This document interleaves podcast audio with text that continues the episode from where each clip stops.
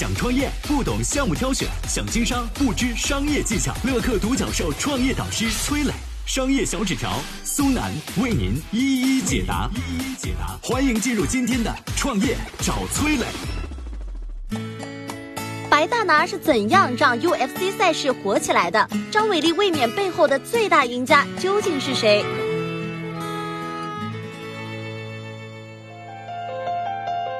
有请崔磊，有请崔磊。二零二零年三月八号，一个女人的名字被刷上了头条，她叫张伟丽。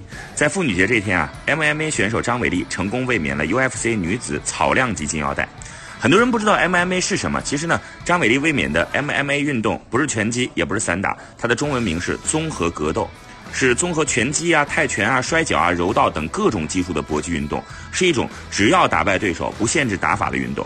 那么这个 UFC 又是什么呢？它的中文名叫做终极格斗冠军赛，是 MMA 运动的顶级商业赛事，就好比足球的英超德甲、篮球的 NBA。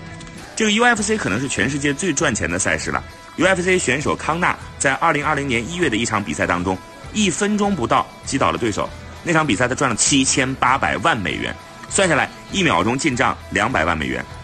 球王梅西踢足球的，辛辛苦苦一年60场比赛，也不过是一亿美元的收入。为什么 UFC 赛事能有这么强的吸金能力呢？因为粉丝多嘛。UFC 赛事在全球有十一亿的观众，亚洲用户五点七亿。那这个 UFC 是怎么发展起来的呢？故事要从一个叫做白大拿的美国人说起。这个白大拿年轻的时候呢，是一个名副其实的问题少年，讨厌读书，高中被开除了两次，十八岁成了业余的拳击手。后来啊，干脆开了拳击馆来教搏击操。别看这个 UFC 比赛现在是万众瞩目，但是在十八年前，那时候还真没人关注这个小赛事，因为大家都觉得啊，它可能太真实、太残酷了吧。二零二零年，UFC 面临破产，母公司决定把它甩卖掉。白大拿听到了这个消息之后，十分的兴奋，因为他闻到了 UFC 赛事背后美元的味道。但是白大拿一打听呢，收购 UFC 需要两百万美元，一个开拳馆的老板哪有这么多钱啊？他想来想去，就想到自己有一个有钱的朋友。跑过去说服这个朋友，让他掏钱买下了 UFC，自己呢入股百分之十，担任总裁。不得不说啊，白大拿的能力的确很强，用了十几年，硬是把一个在破产边缘徘徊的小赛事运营成了全世界最赚钱的综合格斗赛事。不过现在白大拿虽然还是总裁，但已经不是 UFC 背后的大老板了。大老板啊，另有其人。UFC 背后的老板是谁呢？张伟丽卫冕背后的真正赢家又是谁呢？我们有请商业小纸条。嗨，大家好，我是崔磊。下拉手机屏幕，在节目简介里有我的个人微信号。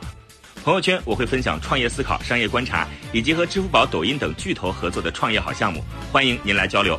我们的创业平台乐客独角兽已经汇聚了三万多名各行各业的创业者，欢迎您来寻找资源。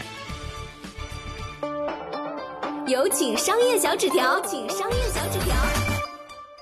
其实 UFC 赛事啊，差一点就被中国人收入囊中了。因为在二零一六年七月，中国的华人文化基金和万达集团两大公司流露出想收购赛事的这个意向，报价是四十一亿美元，但最后呢，UFC 却被全球体育娱乐巨头 WME IMG 公司用更低的四十亿美元的价格给买去了。这在当时的世界体育史上是一个最大的收购，啊，价值最高的一个收购。为什么当时这个赛事不卖给中国资本呢？这背后啊有一个细节，就在这笔收购达成前的一个月啊。WME 公司联手红杉资本、腾讯和电梯广告分众传媒成立了中国合资公司，共同开拓中国市场。啊，简单来讲呢，就是找了一帮中国本地巨头，好让赛事能够在中国真正落地。这在 UFC 团队的心里呢，明显比直接被中国资本多出点钱收购更有意义、更动心。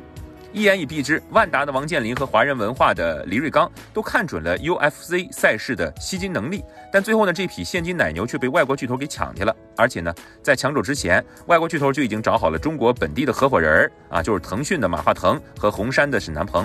所以您听明白没啊？玩来玩去，还是这几个人在玩。UFC 赛事来中国有几年时间了，但始终呢没有出现一个中国冠军选手。如今张伟丽挺身而出，靠实力夺得卫冕。听完这个故事哈。你觉得张伟丽卫冕 UFC 冠军背后真正的赢家到底是谁呢？